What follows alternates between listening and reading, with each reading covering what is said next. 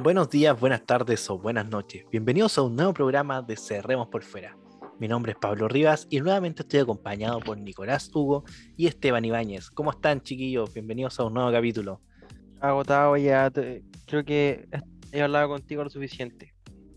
No, pero eh, me tenéis chato ya. Me, tenéis chato, sí. Maldito libertario. Eh, no, mira, semana tranquila igual hay hartas cosas de las que hablar, la presidencial sobre todo.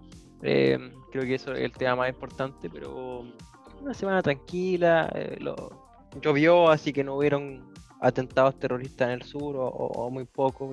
La lluvia parece ser el, enemigo mortal. Bastante más tranquila de las que hemos tenido últimamente. ¿Cómo estuvo tu semana, Esteban? Bien, sí, gracias realmente por preguntar. Realmente, bueno, realmente aquí realmente contento de estar aquí con ustedes bueno, siendo oficial ahora, siendo parte del programa igual. Muchas gracias por permitirme integrarme. Y bueno, realmente ha sido una semana bastante laboriosa en, mi caso personal y también en las informaciones también ha habido hartos casos interesantes realmente que vamos a analizar hoy día también. Sí, exactamente. Hubo poquito, pero lo que hubo estuvo pero e, espectacular. Eh, vamos a leer lo que tenemos. Sí, vamos a leer lo que tengo, lo tenemos para esta pauta, porque para la segunda sección vamos a tener a Nicolás Ahumada, eh, un invitado para hablar sobre la filosofía y todo lo que envuelve el tema del Bitcoin. Así que bueno, partamos. El día lunes partimos eh, con la noticia de que la exministra de Michelle Bachelet, eh, Javiera Blanco, junto con unos exdirectores por ahí de, de las Fuerzas Armadas, va a ser formalizada por malversación de fondos y también tuvimos el inicio de la semana el tema de las presidenciales, de los nueve candidatos, y que ayer hubo una polémica, bajaron a siete. Eh, y también, como siempre, la constituyente dándonos de, qué comentar. Y tenemos también la noticia, no la fake news de la semana, sino que ahora tenemos una noticia freak. Así que bueno, partamos con, con lo primero y vamos con lo de la ex ministra de Bachelet, el diario nos entrega la siguiente información. Ex ministra de Bachelet, Javiera Blanco, será formalizada por malversar 47.5 millones de gastos reservados. Bueno, no, no vamos a entrar en detalle de qué fue lo que, en qué malversó los fondos, ¿cierto? Pero yo creo que aquí hay algo que, rescatar todo esto y es que el segundo gobierno de Bachelet eh, debe ser lo peor que tuvo la centroizquierda eh, desde la vuelta eh, en la democracia, ¿cierto? Tiene una cantidad de exministro, funcionario, hasta su mismo hijo, imputados por ciertos delitos, cierto, eh, de fondos, por fraude, eh, apropiación de, eh, no, ¿cómo no, perdón, uso de información privilegiada, fue lo que tuvo nuestro gran amigo eh, Dávalo. Y, que, y que viene un poco a tono con lo que pasó hace no mucho hace no mucho atrás de hecho esto se graba el día 27 día viernes ayer salió un reportaje de el fiscal Abbott se había reunido con, Pizarro, ¿cierto? Por el tema Sukimich antes de, que lo nombraran fiscal nacional. Entonces, em, e, este segundo gobierno de, Bachelet, la verdad, eh, tiene muchas cosas que se le pueden recriminar y, tal vez eso es lo que eh, pudo haber afectado incluso a la misma Narváez, que, que, que, seguía, digamos, por este camino bacheletista, que, que, en realidad fue un, mal gobierno, fue, eh, fue un gobierno muy corrupto, yo creo que tal vez el más corrupto que hemos tenido, y, y eso más que nada, desprestigia lo que fue la, la centroizquierda, la, la, consultación, y, veamos cómo se separa la consultación ahora en, en, noviembre, eh, no solo con su candidata, sino que también con las parlamentarias, porque si no lo que vamos a ver es que el Frente Amplio y compañía se van a comer toda la torta. De hecho, eh, ahora que lo, menciona eso, no recordás que hace poco el exdirector de la PDI también había sido está investigando, investigado totalmente igual, por también malversación de fondos. Y tú, Esteban, habías comentado sobre eso, de cómo eh, era tan fácil sacar estos fondos reservados y usarlos como se les dé la gana, el poder que tenían estas personas. Sí, efectivamente, o sea, siento que con este igual es otra, otra forma de demostrar que realmente el hecho de tener gastos reservados, realmente, por lo menos la, gestión que existe para poder dar cuenta de esto, realmente eh, tiene muchas falencias, realmente está muy dejado así a la buena de Dios, como se dice. Entonces, con esto ya, estos son más claros suficientes para tener que hacer una regulación respecto a eso, de que, que se, bueno, sí se, se, puede mantener los gastos reservados en cuanto a la discreción, pero, pero ante lo que es como mostrar realmente si se hizo el gasto o no, ya no se puede hacer como es hoy en día, sino que por lo menos que se quede entre lo que es la Contraloría y quienes estén encargados de estos gastos, porque si no podemos realmente seguir así. Imagínense cuántas cosas también se habrán, se habrán malgastado el dinero de, todos nosotros al final, pues si son nuestros ¿Cuántas veces más? Sí. De, de, hecho, es muy cierto lo que dice él, porque claro, es nuevamente eh, un, un, funcionario relacionado con eh, una rama de las Fuerzas Armadas. Vamos a ver si siguen apareciendo casos como estos, porque así para atrás, quizás cuántos más hubieron. no hubiéramos sabido lo de Carabineros, porque recuerden que eh, cómo salió el primer escándalo de Carabineros, porque un cabo, un, perdón, suboficial, gastaba cantidades, sí, un cabo, gastaba cantidades de, de, millones en el, en el... ¿En el casino? En el casino. Y llamó la atención, y si no hubiera sido por eso, por, por un error humano o por una tontera, eh, tal vez no tendríamos todos estos casos de corrupción eh, y, de inversión de fondos que tenemos en las Fuerzas Armadas. O no, no hubiesen salido a la luz, mejor dicho. Claro. igual hay gente que defendía, sí, hay gente que estaba defendiendo a la administración ya, pero fueron 47 millones. Una cosa poca. Claro, o sea, el juego del empate, el juego del empate, empate nunca nos hace bien, sí. No, eso nunca ha funcionado. O sea, hubiesen sido 10 lucas, por eso, dictaduras son dictaduras, por, ejemplo. Oye, hablando de, dictaduras, hablando de dictaduras, alguien que se supo, dicen por ahí que defiende la dictadura, nuestro queridísimo, queridísimo, muy queridísimo Doctor File finalmente nos va oh. de presidente. Un minuto de silencio por él. Sí, al final eh, decidió, eh, con el miedo de que las firmas que tenía que eran muy justas, eh, para tirarse presidente en caso de que algunas se la tiraran para atrás, decidió tirarse al Senado, dejando así, hasta el día lunes, nueve candidatos a la presidencia. Pero, como Chile es un país muy especial, el día de ayer simplemente bajaron a siete, porque faltaba la rectificación del CERVEL. Tu amigo Nicolás, muy queridísimo Gino Lorenzini, eh, por la ley eh, que no le permite ir de independiente, si no me equivoco, por haber militado en un partido político, una diferencia de nueve meses. Díscolos. Queda la, esa misma ley, eh, lo deja fuera de la presidencial. Pero lo que más me llamó la atención fue ayer el representante de eh, la lista del pueblo, que ya venía con una tormenta de arena, con un montón de casos de corrupción, de dinero y las peleas internas. Y esta es la guinda de la torta, que es que 23.000 firmas que presentó fueron firmadas frente a una notaría, frente a un notario específicamente, que había fallecido el año 2018. y que la notaría había dejado de, funcionar ese mismo año. Sí, no, la, notaría dejó de funcionar en 2018, él murió en febrero de este año.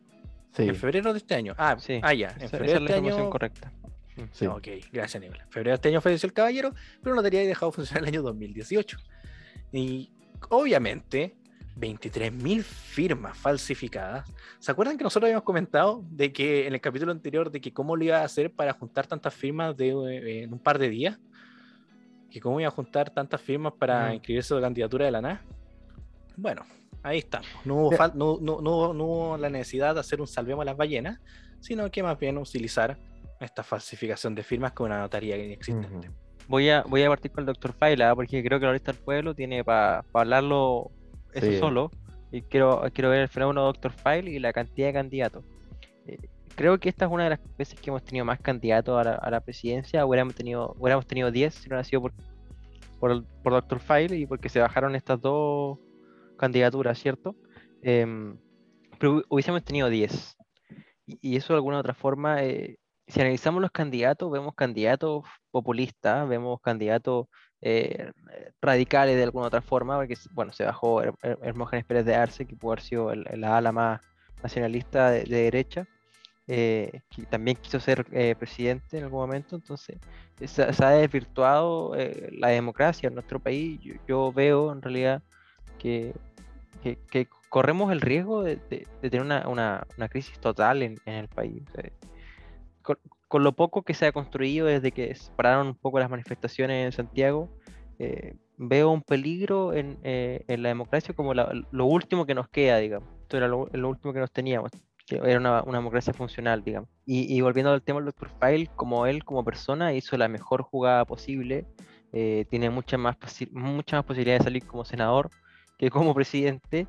Y, y, en una de esas vamos a ver efectivamente a un Dr. File en, en el Senado el, el próximo año, lo, lo, que sería bastante chistoso, al menos desde mi punto de vista. Vamos, Doctor File.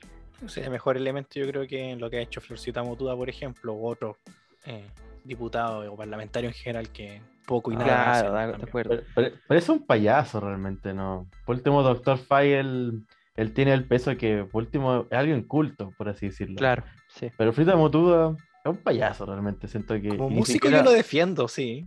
Hace música muy buena a mi gusto, pero como figura pública, eh, oh, O sea, estamos de acuerdo igual, pues o sea, yo sé que igual él ha sido un buen artista igual, pero que se quede como artista, no como político. O sea, incluso él es parte del, del grupo del 1%, ni siquiera llegó al 1%. de los que fueron arrastrados, exactamente, sí. Que llegaron que- por arrastre. No, sí, Sí, pero sí. lo personal igual me da, me da pena por Doctor Fay porque quería verlo en la papeleta, pero siento que hizo una, una buena jugada. Doctor Fay a mí, a mí me caía bien realmente. Y bueno, él, él ya anunció que, que probablemente él ya sería candidato ya para elecciones 2025. No, ya- ¿en serio? Sí, incluso en la noticia aparece eso, que ya se está anunciando que va a ser candidato probablemente para el 2025, así que Eh, El sueño, La el carrera sueño presi- sigue vivo entonces. Júntalo ahí al mismo tiempo Exacto. con Meo, así. Pon a exacto. los dos al tiro. Oye, ¿saben qué? Se, se nos olvidó conversar, ¿ah? pero poco antes de ir a la lista del pueblo, eh, no inscribieron listas de cores correctamente en, en el Frente Amplio A nivel nacional, ¿cierto? a nivel nacional. Uf, Hay un proceso Uf. judicial ahí que tienen que analizar porque se les caía la lista de cores completa porque el Partido Liberal no firmó supuestamente por falta, porque se les cayó el servidor y habrían tenido a un notario presente que certifica que eso es cierto, pero ¿quién me asegura que efectivamente estuvo el notario ahí? Mm, hay una investigación Bueno, ahí. después, del no- Mm. después del notario muerto, yo creo que los notarios. Sí, eh, ojo, ojo, ojo con los notarios. ojo con los Sí. notarios. Que Sí, lo sí, que las notarías ya estaban en, en- en- Siempre se han puesto las notarías como en el ojo, de como, oye, Es ¿para qué sirve la notaría? oye, y oye, son- la notaría, ¿qué, qué fidelidad me da? son un oligopolio, un oligopolio estatal más Ujú. encima. Eh, Son para toda la vida, ganan una millonada y cobran un disparate. Y además dan un pésimo servicio. La notaría es uno de los cánceres que tiene este país, el sistema notarial. Eso es verdad. Porque realmente cualquiera como que podría ser como pasar por notario, no hay como una forma 100% garantizada. Eh, Es que claro, es que se le otorga el título al notario y eh, lo que yo creo que debiese ser, a ver, oye, eh, hay abogados. Para ser notario tienes que ser abogado. Esto lo- Sí. es todo.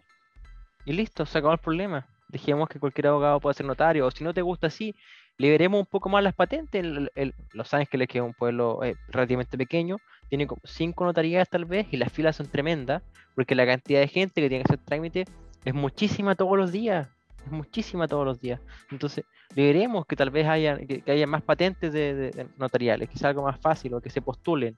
Se diga, se haga un estudio de mercado y cuánta gente se necesita para que no haya cola eh, todos los días porque estos tipos se forran, eh, la, la gente viene a raíces, pero se forran eh, con im- impuestos nomás, para poder nosotros hacer, pa- para, que el mercado funcione, porque lo que hacen finalmente es autorizar estas, tra- estas transacciones o certificar cosas, pero a, lo que voy es que les otorgamos un mercado oligopólico y los hicimos ricos. O sea, ganarte cualquier una notaría o un de bienes raíces es inmediatamente forrarte. Exactamente, Nicolás. Mira, al fin encontramos de acuerdo en algo, mira. Qué lindo. Qué bueno estar de acuerdo en algo, Nicolás. Ay, señor libertario. Ah, entonces, No converso con usted. entonces yo tendré que ponerme en el papel del que está en contra. El policía malo, te toca Policía ser el policía malo. malo. Sí, es que, pero es que efectivamente yo, yo lo veo de otra forma la, la notaría. Yo, o sea, yo creo que el hecho de las notarías como tal, sé, sé, le- sé cuál es su objetivo, pero realmente siento que es muy, realmente no, siento que no hay como una confianza de, de verdad Claro. realmente en la notaría. Porque yo, por ejemplo, yo fácilmente me puedo hacer pasar por notario y quién va a saber que no es, que no es así.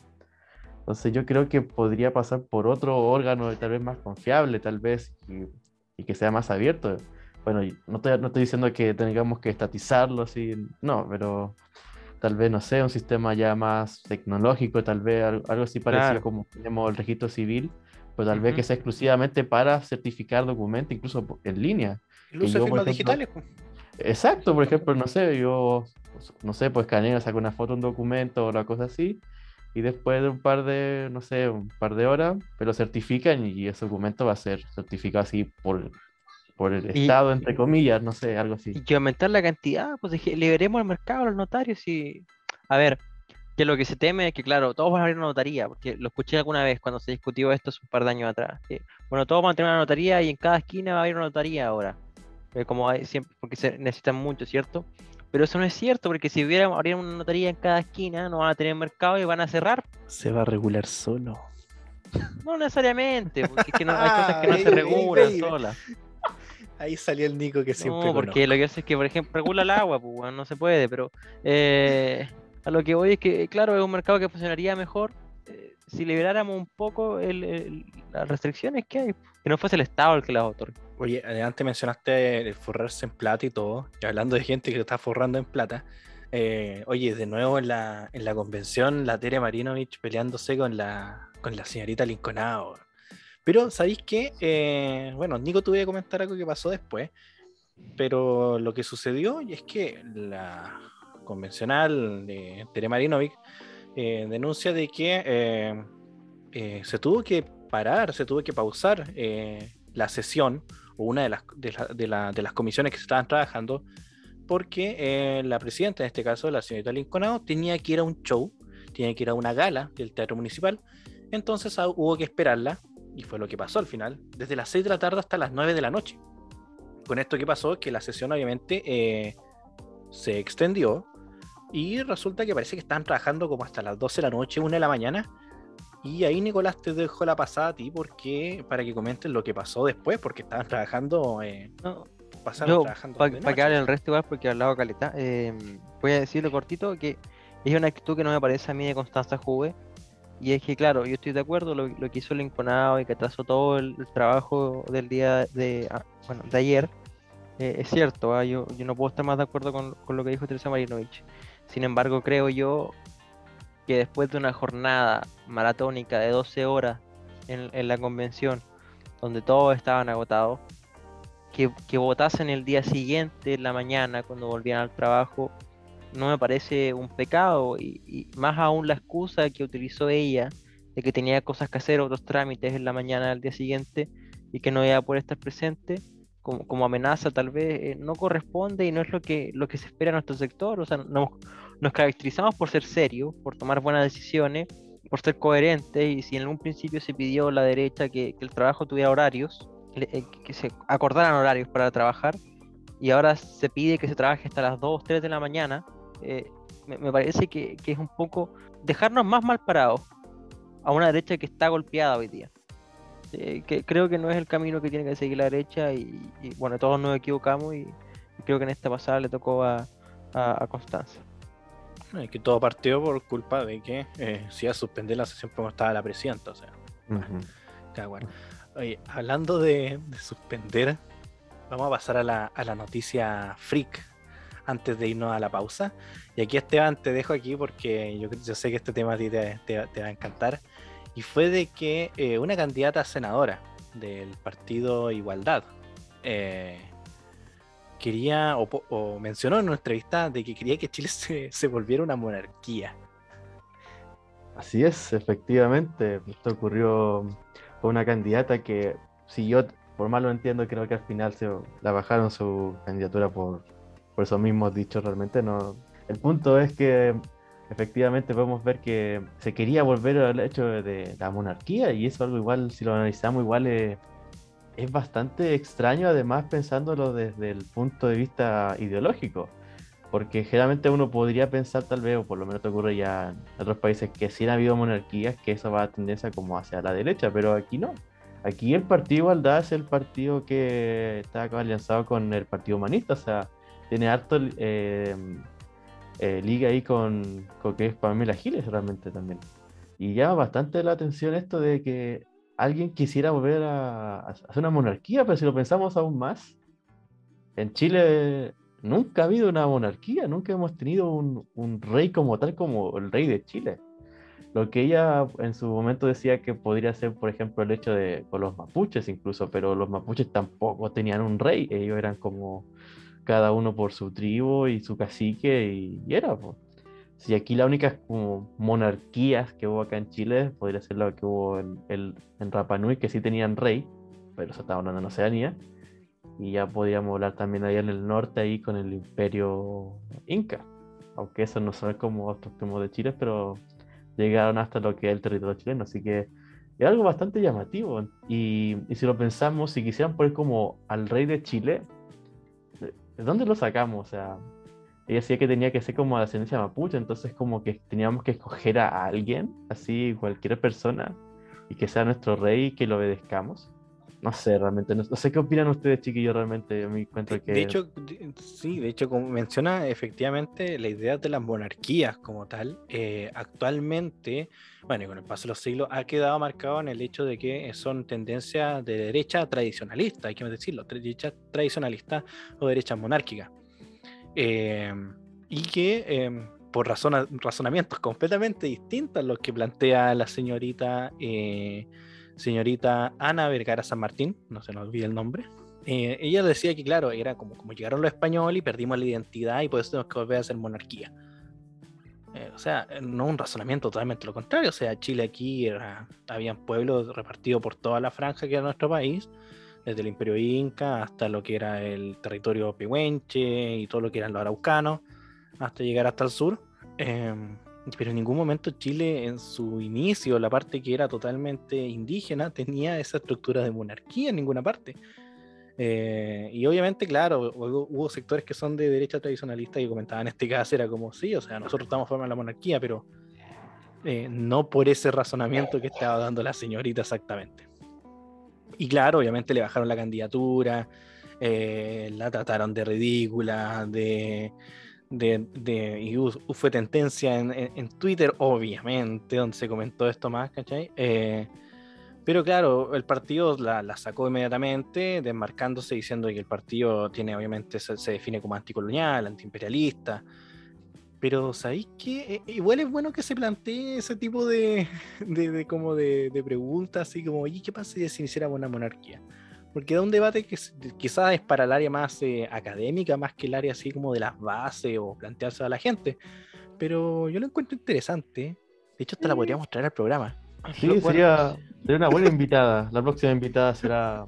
En cualquier caso, ah, yo lo que más vi fue más mala, malas ideas acerca de la monarquía. Lo que, lo que vi mucho fue malas opiniones en realidad acerca de una monarquía. Es que hay distintos tipos de monarquía y cómo se relaciona. Todo igual de malas, todo, igual de malas. Mira, no sé si todo igual de malas. Hay, distintos, como hay distintos tipos de monarquía y cómo se rigen los reyes y cómo se relaciona con el, con el, pueblo y cómo se relaciona con la religión, que es algo que siempre ha estado bien eh, unido el tema de la monarquía. Claro, pero es que no puede reinar o gobernar con la religión en realidad es impracticable. Es impracticable. Recordemos que la las monarquías fueron una de las mayores formas de gobierno en, la época actual, se podría decir, entre comillas. Sí, no, pero lo que. Así que, un debate académico no estaría malo. ¿Cómo, ¿cómo pues lo harías tú en Estados Unidos, por ejemplo, si fuese un rey católico, eh, pero tienen como 20% de población musulmana? Eh, no, se puede. yo no, me voy a meter ahí. siento, que te, siento que te académico el tema ahí. Y no, dejémoslo para el, de discusión académica. Oye, antes que vayamos a la pausa, eh, volvamos a lo que hemos dejado ahí pendiente la lista del pueblo. La hicimos muy suavecita. ah, sí, pues sí mencionamos lo de las firmas nomás, pero tiene para, tiene, tiene más todavía. en corto, en corto lo, que más me preocupa a mí, más que lo que pasó con, con, con Ancalao, Qué, grande ha escalado en realidad. Que, que por detrás lo ridículo, él acusó a todo el mundo, la culpa nunca fue de él. Eh, gente, había gente adentro que lo, lo quería echar para abajo, ¿cierto? Los infiltrados. Pero lo que más me preocupa a mí es que después apareció un documento del banco SI firmado por ese notario, supuestamente por un error informático de que no se ha actualizado el servidor. Me parece extraño porque la notaría dejó de funcionar hace tres años ya. Y, y después sale la noticia que yo leí de que esa notaría también estaba demandada por Eduardo Freire Style porque había sido unas notarías que había falsificado la firma de Eduardo Freire Style. Entonces, no, sé puede, tiene su prontuario. Sí, sí, sí, sí. Eh, se, me ocurre a mí que es la notaría que ocupaban para hacer actos delictuales muchas veces. No sé, yo con ese antecedente ya imagino cuántas chanchullos se han hecho con esa con esa notaría como tal. Imagínese del notario, no sé, todo, todo lo que se llevó a la tumba ahora que se murió hace poco. Claro, y quizás cuántas cosas más habían. Quizás cuántas otras notarías se ocupan de esa forma, de manera fraudulenta. Sí, no sé, pero en resumen con esta noticia siento que aquí voy a hacer mencionar una de mis series favoritas que es Los Simpsons. Realmente aquí Los Simpsons volvieron a predecirlo acá. No sé si recuerdan ese episodio en el cual Post Patiño salió electo alcalde y habían votado hasta, hasta las mascotas. Aquí yo creo que pasó algo parecido. Claramente aquí Los Simpsons predijeron la, la falsificación de firmas, realmente el uso de gente fallecida o desaparecida, en este caso una notaría desaparecida para, para sus fines políticos. Bueno, hacia la izquierda, pues, cabrón. Bueno, antes se daba, yo creo que se daba eso harto de las votos de gente muerta. ¿ah? Ahora ya no se puede, porque el CERVEL hizo la depuración del sistema, pero antes se podía. sí, sí, y ya como para, creo que para como cerrar aquí con la lista del pueblo, ya quitando la parte ya referencial, creo que igual esto en sí siento que es un golpe duro para lo que es la, lista del pueblo en sí. Yo, siento que con esto va a quedar más hundido de lo que ya estaba aquí. Ya, eh, si yo decía que era un Titanic que iba, que, todos sabíamos qué iba a pasar con Titanic, aquí claramente ya el Titanic ya se hundió, yo creo nomás. Entonces se están salvando simplemente quienes puedan realmente. Así que, no sé, es preocupante realmente qué pasa con ese grupito de ahí. Sí, yo creo que ya, ya tocaron, van a tocar fondo y van a desaparecer. Me alegro. Oigan chicos, eh, ahora sí, eh, en honor al tiempo, ya que tenemos que pasar con nuestro entrevistado para la segunda parte, nos vamos a una pequeña pausa y ya volvemos. Pero eh, Esteban, tú nos vas a tener que dejar, lamentablemente, nos decías que no vas a poder continuar para la segunda parte. Sí, efectivamente, como les mencioné en la reunión de pauta, hoy día tendré que enfrentarme porque empecé con un nuevo trabajo, ahora soy bartender en un restaurante, así que si quieren tomar unos buenos cócteles, ya saben, vayan a verme ahí al, al PF Changa allá en, Alto Las Condesas, dándole publicidad. Buena. Bueno, pues Esteban, que te vaya muy bien. Y bueno, nosotros nos vamos a esta pequeña pausa y ya continuamos con Nicolás Ahumada y vamos a estar hablando sobre la filosofía y todo lo que envuelve el tema del Bitcoin. Ya volvemos. Encerremos por fuera les traeremos cada semana un resumen de lo más destacado de nuestra política nacional. Además, contaremos siempre con destacados invitados, tanto de la esfera política como en áreas de historia, economía o filosofía. Así que no se pierdan, cada semana, acerremos por fuera para la plataforma Textera Domini en Spotify. Bueno, y continuamos con la segunda parte de este programa y voy a dar la introducción a nuestro invitado, a Nicolás Ahumada, médico de la PUC, radiólogo del Hospital Clínico San Carlos de Madrid y que tiene un interés muy grande en el mercado de criptomonedas. Con él vamos a hablar sobre las criptomonedas en general y la filosofía que hay detrás de, este mercado. Nicolás, bienvenido, ¿cómo estás? Hola, Pablo.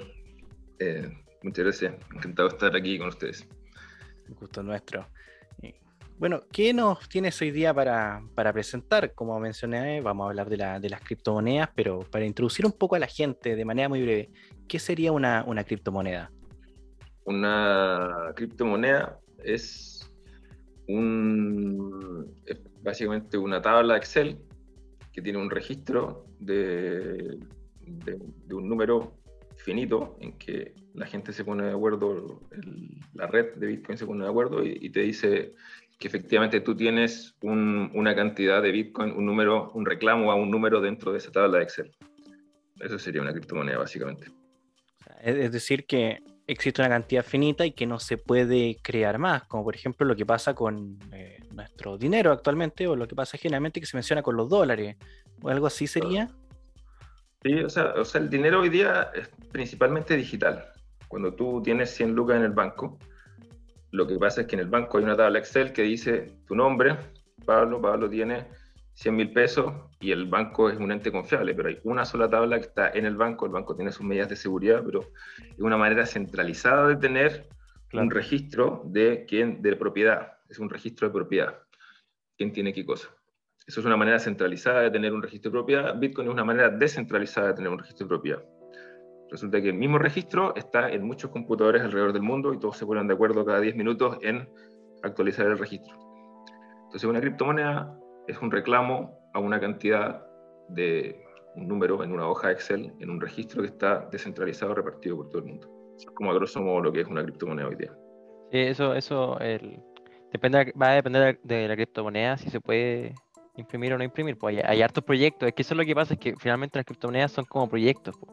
Bitcoin es el más grande, el más importante, digamos. Es, es como lo fue el oro alguna vez, ¿cierto? Sí, o sea, cripto, una criptomoneda hoy día, pues, eh, hay, hay un, yo soy un Bitcoin, un maximalista de Bitcoin. Yo, yo creo que está Bitcoin y el resto son shitcoins. Shitcoins, eh, una jerga en inglés, para decir monedas de mierda. Una Dogecoin. shitcoin, ¿cómo? Como el Dogecoin. Como Dogecoin, claro, sí. El, el- pero Dogecoin no es tan shitcoin. Hay otras que son peores. Dogecoin dentro de todo tiene unas reglas bien claras. Y mientras se respeten las reglas, está todo bien. Pero hay otras monedas, por ejemplo, que alguien puede imprimir así, de repente hacer clic y le aparecen muchas más monedas. Eh. En general, todos los proyectos que son más centralizados, un- como un jefe que puede decidir si imprimir más, imprimir menos, eso es lo que lo convierte en una shitcoin, que no tenga las reglas claras. En Mm. cambio, Bitcoin, al estar descentralizado, estar ahí alrededor de 13.000, ¿no? Alrededor de todo el mundo que se ponen de acuerdo cada 10 minutos en un grupo de reglas y que nadie puede cambiar esas reglas. El hecho de que esas reglas sean básicamente grabadas en piedra, que ya nadie las puede cambiar, hace que Bitcoin sea la, la, la- la criptomoneda. O sea, Bitcoin es Bitcoin y el resto son criptoassets, puede decir en inglés. Pero, pero no le hacen competencia al Bitcoin. Bitcoin es Bitcoin y el resto son proyectos, como dice Nicolás, o, o, o shitcoins ya de frente. Eh, oye, yo- Nicolás, da, di- dáblanos a Hugo. Yo, lo, lo- lo que más me interesa a mí es, porque podríamos pueden hablar, según yo, aquí de todas las criptomonedas había y por haber, hay cuántas buenas, cuántas malas, ¿cierto? Hay unas que nos gustan más, me gusta mucho, a mí en particular, ADA, por ejemplo, por eso es Ya. harina otro costal, y yo lo que quería llevar a esta conversación un poco, o en un principio, eh, era tal vez conversar como qué significan las criptomonedas, porque si, si bien tú decías hace recién que eran eh, era un mecanismo descentralizado de comerciar, ¿cierto? Un mecanismo descentralizado de, de intercambio entre personas, lo que es muy bueno, porque eliminamos el intermediario del banco. Eh, sin No que- banco. bueno, sí, claro, pero O sea, el banco, otros bancos, PayPal, Visa, Mastercard, eh, eliminas muchas ineficiencias. Com- completamente, estoy, estoy completamente de acuerdo. Pero, pero, pero ¿a qué nos lleva eso? Eh, Yo, la verdad, eh, podrán decirme soñadora, eh, siempre en, en el podcast en general, siempre o soy muy positivo o soy muy soñador. Y, y uno de estos caminos a los que yo creo que esto nos podría llevar es a la no necesidad de, de un gobierno central, por, por, por ejemplo. eh, está intentando que es- estas transacciones de Bitcoin y, y- y de monedas, eh, estas monedas digitales, digamos, eh, paguen impuestos, pero, pero yo creo que va más hacia el lado contrario, que esto es como un- el- el- la, desespera- la, la desesperación de los estados por intentar ser parte de este mercado, adueñarse, ¿cierto? De, de- o, o sentirse como que puede regularlo. Y, y creo que eso mismo va a ser el- lo que caiga la- la- las democracias modernas. Creo que, que la criptomoneda es como el primer paso hacia esa distopia. Yo, yo- yo creo que algo, algo de eso hay, pero no es tan, tan radical. Eh, el verdadero cambio radical que hay con Bitcoin es que... eh, ah, ¿Has oído hablar de la frase Church and State? O separar la iglesia del Estado. Claro, sí. que lo que se refiere es que hay que las decisiones que tienen que tener eh, que afectan a toda la sociedad no esté metida la iglesia ahí sacando conclusiones de un libro escrito hace muchos años ¿cachai? que tiene una manera de pensar distinta a, a la del hombre moderno hoy día bueno no tan distinta la moral cristiana eh, eh, puedo compartir algunas cosas pero, pero que no estén eh, seres, o sea, buenos con pensamiento mágico tratando de decidir cómo vivir, cómo tiene que organizarse la sociedad hoy día. Entonces, separar la iglesia de las decisiones del Estado fue un paso súper importante. Yo creo que Bitcoin va por el lado de separar la economía del Estado. El Estado, el gobierno, no puede ser los que determinen o que tengan el control de una herramienta tan importante como el dinero. Hoy día, con los tipos de dinero que tenemos hoy día en los distintos países, los gobiernos básicamente secuestraron el, la, la- la producción de dinero. El dinero. el dinero es muchísimo anterior al Estado. El, el hombre, los seres humanos comerciamos entre nosotros, intercambiamos cosas antes de que existieran los estados, las estados-naciones hoy día. Solo que el Estado-nación hoy día, como una mafia, te obliga a usar su dinero dentro de su territorio. Es básicamente el dinero, el peso chileno, el dólar o el peso argentino es como un token de fidelidad del Estado. O sea, el Estado te premia por, por usar su token, pero el libre mercado, o sea, nosotros con nuestras decisiones individuales libres, no, probablemente no, no usaríamos el peso chileno. ¿Me cachai? No, no, yo estoy muy, muy de acuerdo, ¿ah? pero, pero creo que hay inconvenientes eh, ¿Mm? cuando no ocupamos esta, esta, al día de hoy, pues, al, día de hoy por lo menos, eh, cuando no ocupamos esta moneda, oye, ¿cómo nos organizamos como sociedad para ir a comprar a la esquina si no tengo pesos chilenos y tengo, no sé, pues tengo bitcoins? Eh, es complejo el, paso, digamos, cómo, cómo llegamos hacia allá y, y, creo que por eso se va a armar un desorden eventualmente. Pero con Bitcoin sería mucho más fácil. Tú vas y dices, ¿cuánto es esto? Tanto Bitcoin. Si estás dispuesto a pagarlo, lo pagas. Si no estás dispuesto a pagarlo, no, lo claro, pagas. Claro, pero primero tiene que la señora de la esquina venderme el pan en Bitcoin. Claro. Eventualmente, Bitcoin, yo creo que estamos viviendo un proceso de monetización de Bitcoin. Eh, Bitcoin está pasando de ser un, coleccionable básicamente a hacer, a hacer dinero, a hacer dinero real y rápido. Y en ese proceso se está apreciando mucho. Entonces, lo que más llama la atención del Bitcoin a mucha gente es que alguien compró Bitcoin barato y ahora está caro, entonces, oh, ganó mucha plata. Y en ese proceso, como que la gente dice, ah, Bitcoin, ¿qué es esto? Ah, es como un coleccionable, es dinero, criptografía, drogas, pornografía, no sé. ¿Qué, qué pasa con esto? Y mientras más personas se vayan haciendo la pregunta, sí, va, ¿y qué es el dinero? ¿Y qué son los pesos chilenos? Porque la mayoría de nosotros nacemos en un país que tiene un, dinero y cuando chico te pasan, no sé, mil pesos, Nico, anda a comprarte un helado. Ok, me compro un helado. Ah, el dinero es esto, con este dinero puedo comprar un helado. O sea, nadie se cuestiona mucho qué es lo que hay detrás, cómo se imprime, cuánto se imprime, cómo se distribuye, a quién le llega más, a quién le llega menos. Eh, esa, todas esas preguntas no, no, no, nadie se las hace. O al menos la mayoría de las personas con las que yo he hablado no se las hacen. Y cuando te las empiezas a hacer, como que algo hace clic y empiezas a pensar, ah, mira, parece que hay mejores alternativas que, que las que he estado usando hasta ahora. De hecho, hay que mencionar igual el avance tecnológico. O sea, cuando apareció, por ejemplo, las primeras tarjetas o el dinero plástico aquí en Chile, eh, era casi como eh, como para la risa pensar, por ejemplo, no sé, y ahí puedo pagar con tarjeta en la feria y bueno, ahora donde tú vas, alguien va a tener una tarjeta, una máquina para pagar con débito, por ejemplo, o hacer transferencia con el mismo teléfono. Lo mismo va a pasar igual con el Bitcoin, o sea, en algún momento va a llegar alguna forma de pagar de manera automática o rápida eh, un kilo de pan. existe, de hecho ve, entonces, eh, no, no, yo no lo veo así como que vaya a ser una problemática. O sea, tú donde vayas. Y ahora en cualquier parte de Chile podía encontrar dónde pagar con débito. Hay un experimento súper interesante que está pasando hoy día en El Salvador. El Salvador es un país que está dolarizado y que muchos de sus habitantes se fueron a Estados Unidos y envían dinero de Estados Unidos de vuelta a sus familiares. Y la manera que tenían de enviar dinero de vuelta a sus familiares era tomar el dinero, ir a un Western Union o alguno de estos servicios de, envío, envolverlo, enviarlo esperar que llegara, ojalá que llegara todo. Y en el camino les sacaban comisiones, no, hay, hay muchas ineficiencias en el envío de ese dinero. O sea, básicamente lo que está pasando acá es que un salvadoreño está trabajando en Estados Unidos, está cambiando el valor de su trabajo por un dinero y ese dinero quiere enviarlo de vuelta a su país, pero se pierde una cantidad, en, mucha eficiencia en el proceso. Entonces, Nayib Bukele dijo, ok, mira, vamos a empezar a aceptar Bitcoin y vamos a ayudar a que los salvadoreños tengan unas aplicaciones del teléfono que se llaman wallets. Wallets que son capaces de interactuar y que el envío es inmediato y es prácticamente gratis. O sea, perdiste, no me acuerdo cómo era el porcentaje, pero en términos del PIB, de El Salvador, la ganancia de eficiencia del envío de ese dinero de Estados Unidos a El Salvador era como un 5% de incremento del PIB del Salvador, o sea, un 5% de todo el dinero que... es una cosa genial. Escaleta. Sí, para un país pobre es muy significativo. Solamente el corregir esas ineficiencias.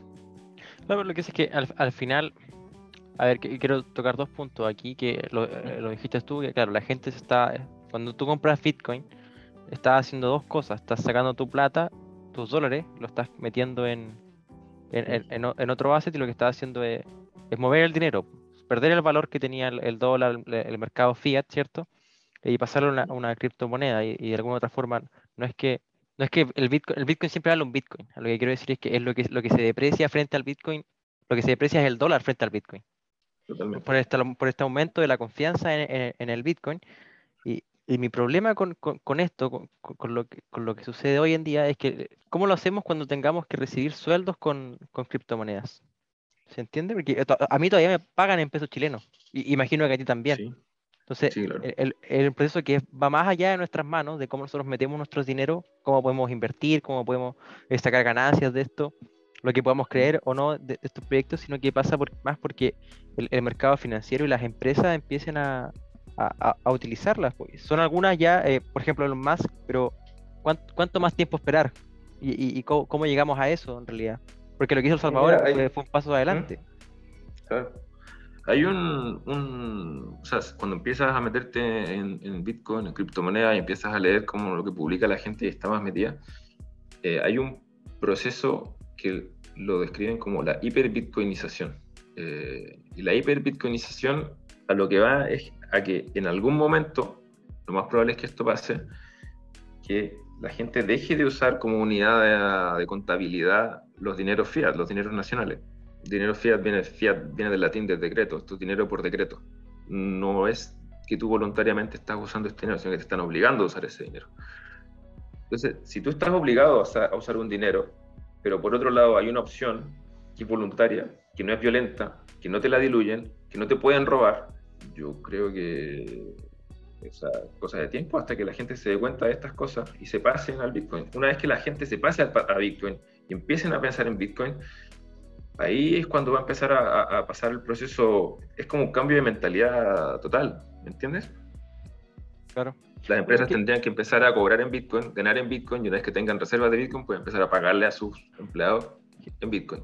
En Estados Unidos también han habido casos de deportistas famosos que han dicho pay me in Bitcoin, que sus contratos no quieren que les paguen en dólares, quieren que les paguen en Bitcoin. Y han hecho contratos y, tienen ahí... lo de Messi, por ejemplo. Messi, ah, pero lo de Messi es, otra cosa. Están pagando en una shitcoin. Sí, no, de acuerdo, pero. Pues tiene valor igual. Eh, tiene valor para los hinchas del PSG. El PSG sacó un token, el token se llama token PSG, y tú puedes comprar el token PSG, sube el valor del token, y la gente que tenga ese token les van a ofrecer algunas cosas, entradas a partidos, eh, eh, merchandising del equipo, ese tipo de cosas. Pero es como como un tipo de dinero privado, por así decirlo, o, o, los puntos del jumbo, equivalente a que te paguen con puntos del jumbo, ¿cachai? O las pulperías, la salitrera, una cosa Pero ojo que aumentó. Exactamente lo mismo, ah, exactamente lo mismo que las pulperías. El, el, token del PSG. Sí. Está bien.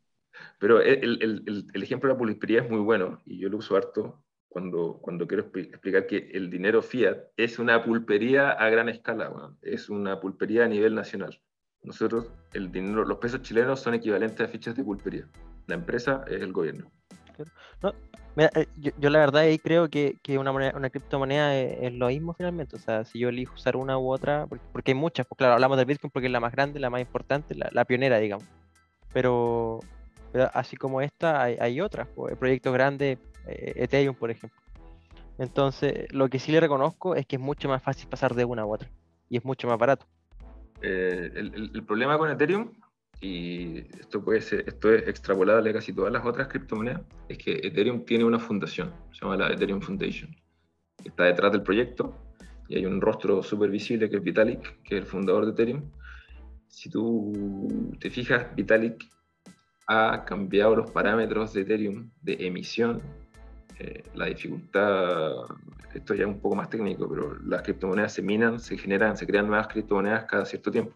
El ritmo de creación de nuevas criptomonedas, Vitalik lo ha cambiado, porque se le ocurrió a cambiarlo. O sea, y todos esos cambios terminan beneficiando a alguien. Entonces, cuando tú tienes una, una moneda como Ethereum, que tiene una fundación que está a cargo y que, que te cambia las reglas del juego cada cierto tiempo, tú no puedes confiar mucho, no, no, no, no, no tienes una seguridad, certeza de que a futuro no la van a cambiar de nuevo.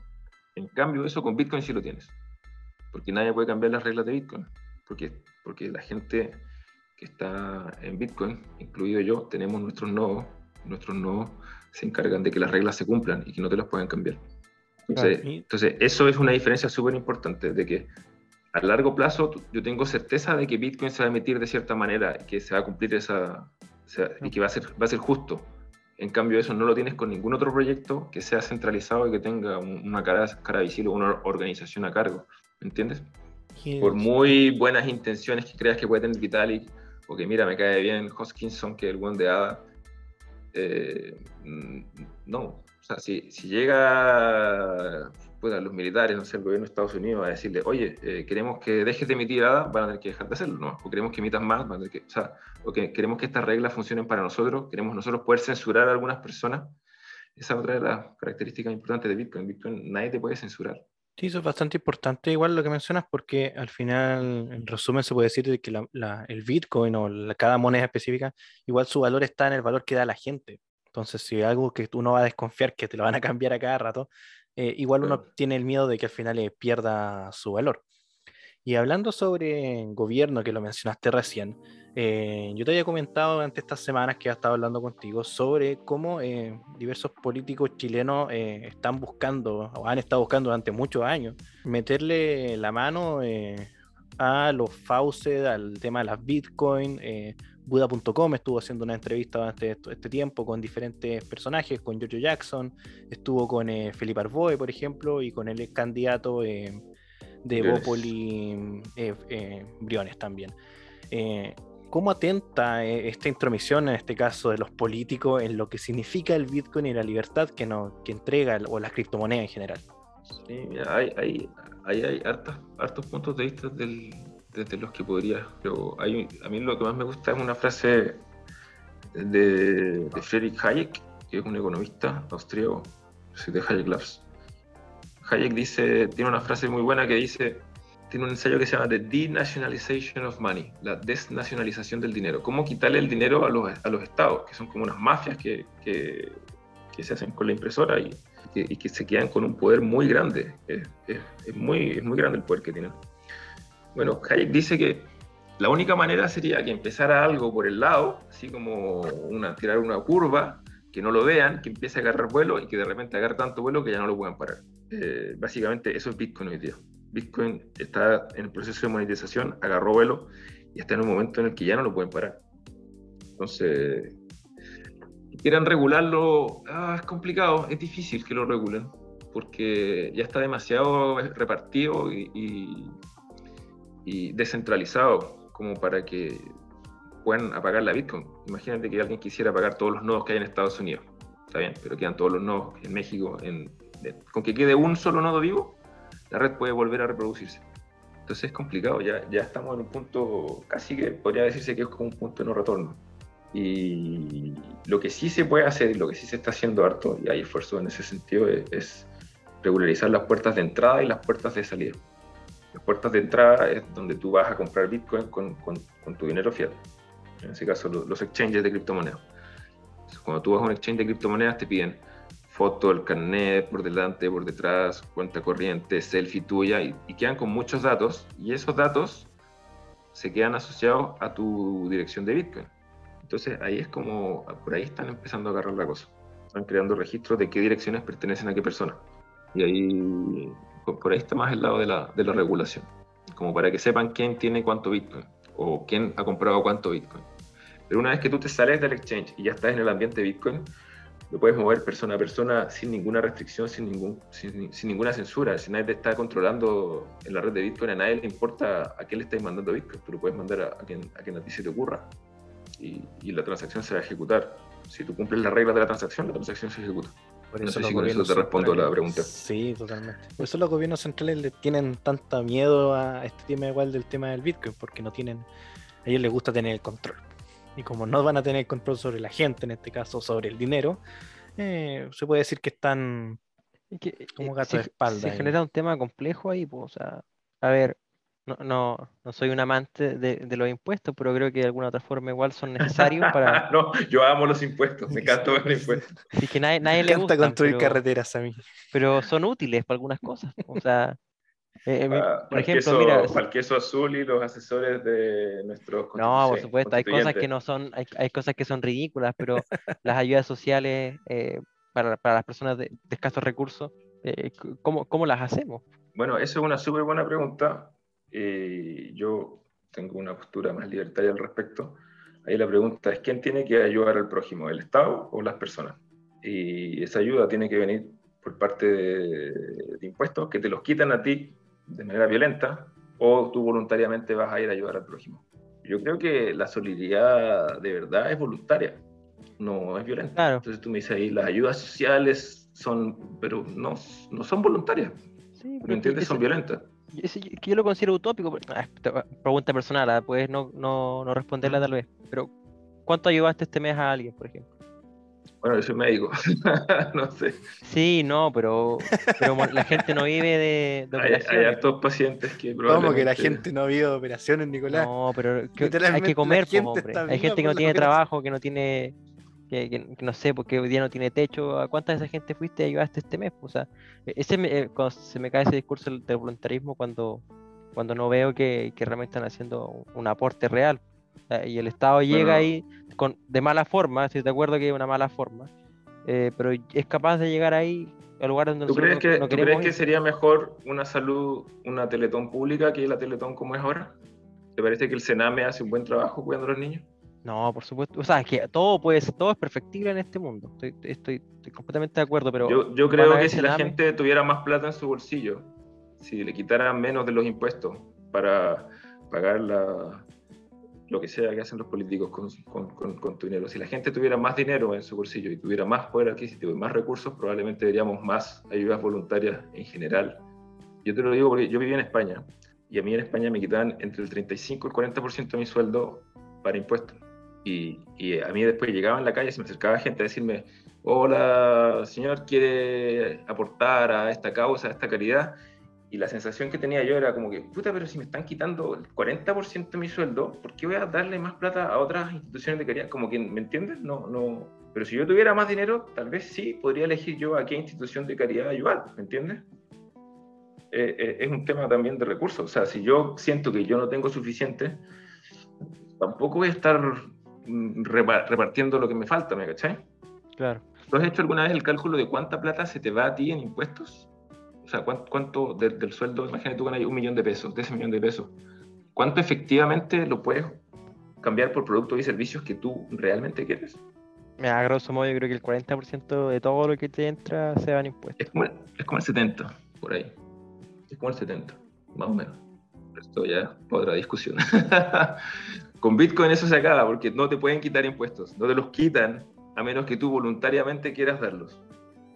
Y de hecho el tema inflacionario también afecta ahí. De hecho, siempre mencionan, no sé a quién voy a estar citando aquí, o parafraseando, que un impuesto indirecto a los más pobres es la inflación, por ejemplo. Y el hecho de que los gobiernos tengan el control sobre el dinero y pueden imprimir más dinero, a los que afectan eh, va a ser a los más pobres.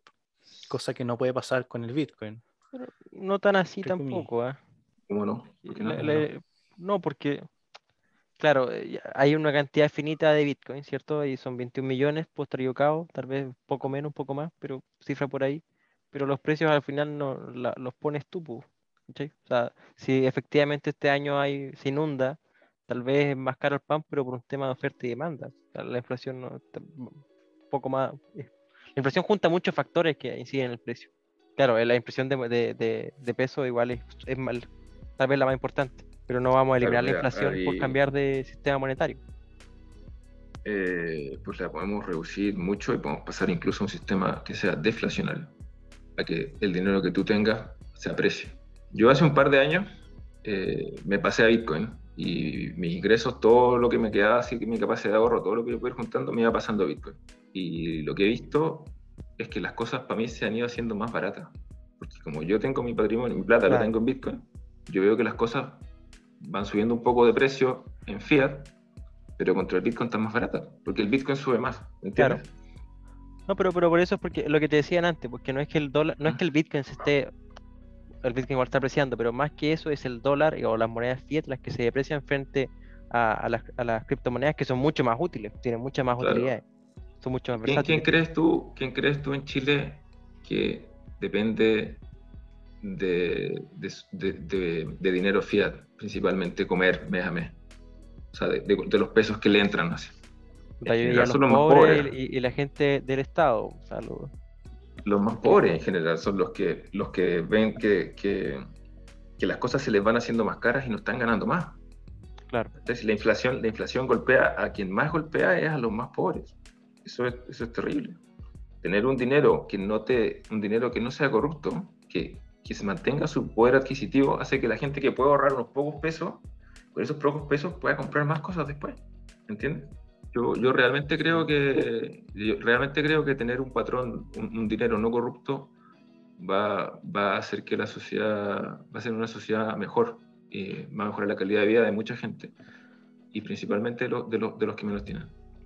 No creo que se me malentienda, ¿eh? yo soy un aficionado también de las criptomonedas eh, a, a, menor nivel porque yo estoy recién entrando hace muy poco tiempo, pero eh, creo que, eh, y porque soy de centro igual, porque siempre veo luces y sombras en todo. Entonces, a veces no me gusta escuchar mucho como el, que el Bitcoin es como esta luz que nos viene a, a salvar de los problemas modernos. Creo que, Uy, que, que soluciona sí. problemas, le tengo toda la fe. Soluciona, como soluciona algunos, crea, crea otros. Yo creo que el principal problema que crea es que no te pueden robar con inflación. va, va, a desfinanciar, a, lo, va a, desfinanciar a, a, los gobiernos. Y eso va a ser maravilloso. Bueno, por eso están pataleando, de hecho. Son los que más.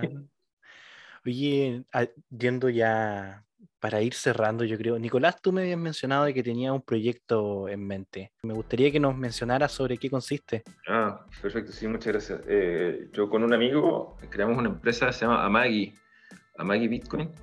Eh, Amagi viene de, una palabra sumeria que significa, es, eh, los sumerios son los primeros que, tenemos registro escrito. Eh, la escritura empezó con ellos. Y la palabra Magi era el primer concepto que, que, se usó para representar la libertad.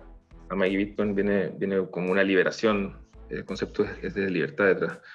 Y lo que hacemos es facilitar un poco la entrada a, a gente al, al, mundo Bitcoin, gente que quiera invertir o que quiera comprar un poco o interesarse en Bitcoin.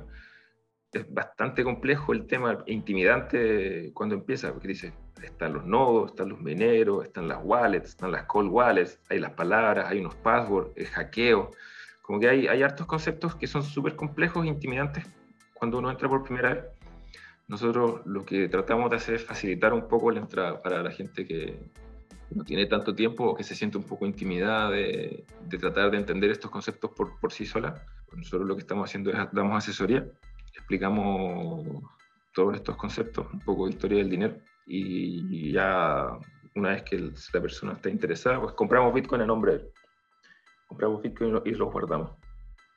En distintos, tenemos varias opciones, pero lo, que queremos hacer es facilitar un poco la entrada al ambiente de las criptomonedas, que a nosotros no, nos apasiona tanto. Bueno, eso me, parece espectacular. Esto, de lo que estábamos mencionando sobre cómo una vez que avancemos en este tema, cómo la gente se va a ir incorporando sin miedo a, bueno, a todas las eh, eh, preguntas que sale a la gente común sobre, sobre este asunto. Eh, y bueno, para ir cerrando ya el capítulo, eh, Nicolás Ahumada, un gusto haberte tenido aquí. Me, me, gustaría más adelante volver a tenerte aquí en el programa. gracias ah, por aceptar la, la, la, invitación. y bueno, unas palabras, ambos Nicos, unas palabras finales para ir cerrando este capítulo.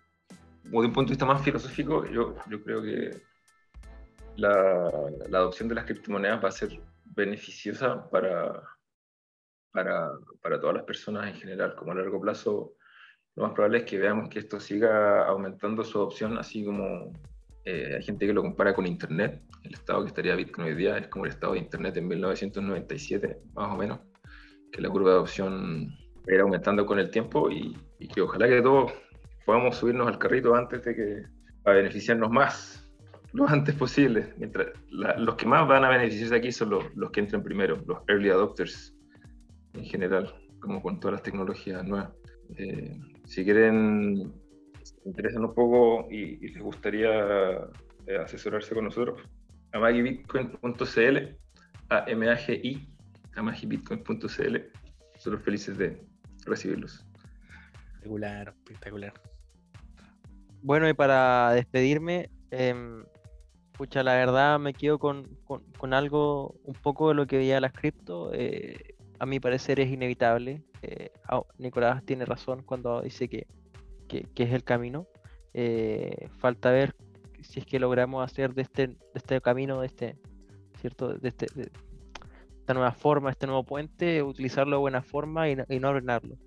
La sobreregulación, eh, la cantidad de proyectos que existen, tal vez las mismas personas que quieren lucrar con el sistema, eh, pueden terminar por destruir algo, algo lindo y algo que puede ser muy útil como lo son las criptomonedas. Y, volviendo al ámbito nacional, eh, creo que es importante que, salgamos eh, y que podamos discutir las cosas que están pasando en el país, pero de buena forma, lo que pasó hace poco con, el fiscal nacional Abbott, que, que, que, reciente es del día de ayer, lo que pasó con Ancalao, las cosas que suceden en la convención, lo que pasa con la lista del pueblo, son cosas que hay que, hay que discutir y, y, que es bueno también eh, que encontremos esos puntos en común. Y yo eh, eh, discutía con un, con, con un amigo eh, sobre el tema de, de, si está bien o no reírse de estas cosas.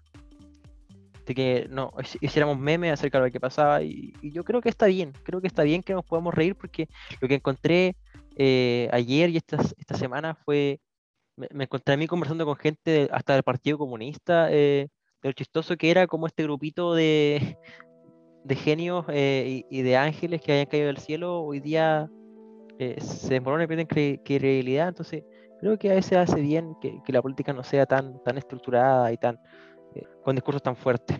Así que eso es de que podamos ser capaces de conversar con el que está enfrente, que podamos encontrar espacio común con el que está enfrente y que también seamos capaces de, de, de ser críticos con nuestro mismo sector cuando, cuando este comete errores. Creo que este es mi mensaje de despedida esta semana.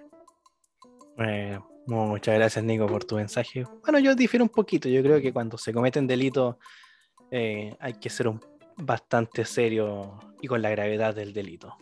Yo creo que con eso podría aportar a, a tu despedida. Pero bueno, chicos, muchísimas gracias por estar nuevamente en este capítulo. Nicolás, un gusto que haya estado con nosotros. A los dos, Nicolás. Así que bueno, nos vemos la otra semana para un nuevo capítulo de Cerramos por Fuera. Mi nombre es Pablo Rivas para la plataforma Dextera Domini. Hasta luego. Las opiniones vertidas en este programa son de exclusiva responsabilidad de quienes las emiten y no representan necesariamente el pensamiento de la plataforma Dextera Domini.